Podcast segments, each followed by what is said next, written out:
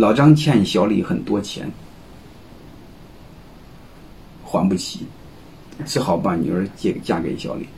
结果结婚第二天一早，新娘说：“咱爹欠咱家这么多钱，不能这么就算了。”各位，我想问你一句话：谁吃了亏了，倒了霉了？老张，老张不懂人性。啊，以前呢是一个外人跟你要钱，那你可以不还，可以赖账。你说说，你把你姑娘嫁出去，不但姑娘没了，你账账还得照还不误。各位，你亲闺女给你要钱，你说还还是不还？啊，所以典型的是账一分钱不少，还得照还，结果姑娘还没了，还多了个强大的敌人。啊，所以通过这个呢，我们再继续看，所有的物种它最底层的动机是求存。啊，它的表现形式是各种各样。如果我们用更简洁的语言来描述的话，应该是它的表现形式是什么？就是所谓的人性应该是什么？因为我们把很多外在的复杂的东西，能用最少的语言把它给表达出来，这说明我们能看透了。要不然我们这个事儿没看透。我想说就是这俩字儿：自私。它最底层所有的动机是为了求存。所以，它外在的所有的表现形式，啊，就是呈现的形式特性，啊，一定是自私。而且，这种自私不是你想表现的，因为你的基因要求你表现。啊，这本书你们有机会可以好好看看，叫《自私的基因》。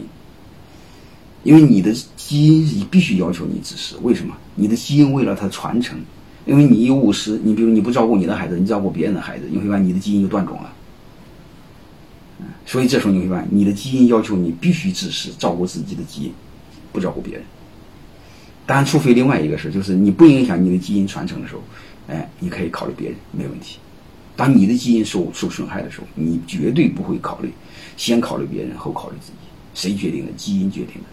如果基因没这个特性，放心好了，你这个家族，你这个种族，你早死了，早绝种了。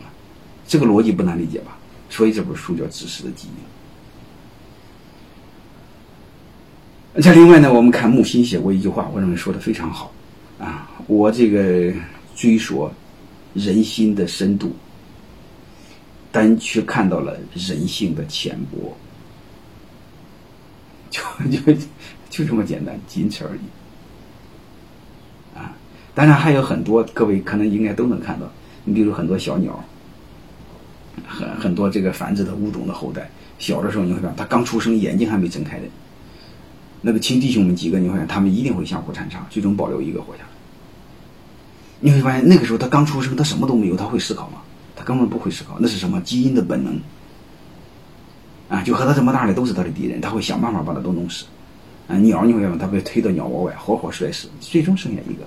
让他妈妈去去寻找的食物，刚好够他一个人，他就活下来，其他全死。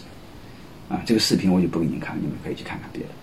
他就这么个过程。啊，包括我看谈的，我刚才谈到过，某种动物交配之后，你会发现，雄性动物有些就死掉了。为什么？你完成任务了，没没没没用了。而且你可以发现，我们物质匮乏的时候，那个雄性，包括人类，你会发现，它平均年龄也是一样的。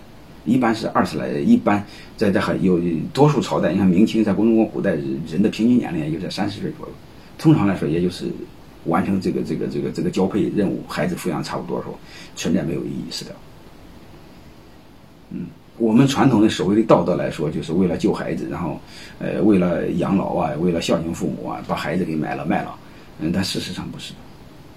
事实上，当家庭碰到困难的时候，一般是不养老人，保留孩子。有一个电影专门说的日本的一个电影，你可以看看，就是他那个村上的习俗是，人到七十岁的时候，就把你背到山上，就活活的饿死，不管了，因为你活着会影响孙子的孙子的生存，没办法，啊，这就是本能，啊，这和我们的孝道是有矛盾的，我一会儿会和你们谈所谓的孝道。包括和很多电影也是有矛盾的，所谓的狸猫换太子啊，说等等呢，为了保护别人的孩子，把自己的孩子杀了，等等等等，这是和人性是对抗的。嗯，我。如果更说一句话，凡是他做的事违背人性，你放心好了，他一定有一个更大的不可告人的目的。你想想，他连人性的最基本的东西都能违背，他内心里有有一种极大的一个动机，能可多可恶。你想，连一个人自己都不爱，他会爱别人，这个逻辑是不顺的。你说为了爱你，我把我孩子杀了，这个逻辑是不顺的。他连自己都不爱，他会爱你吗？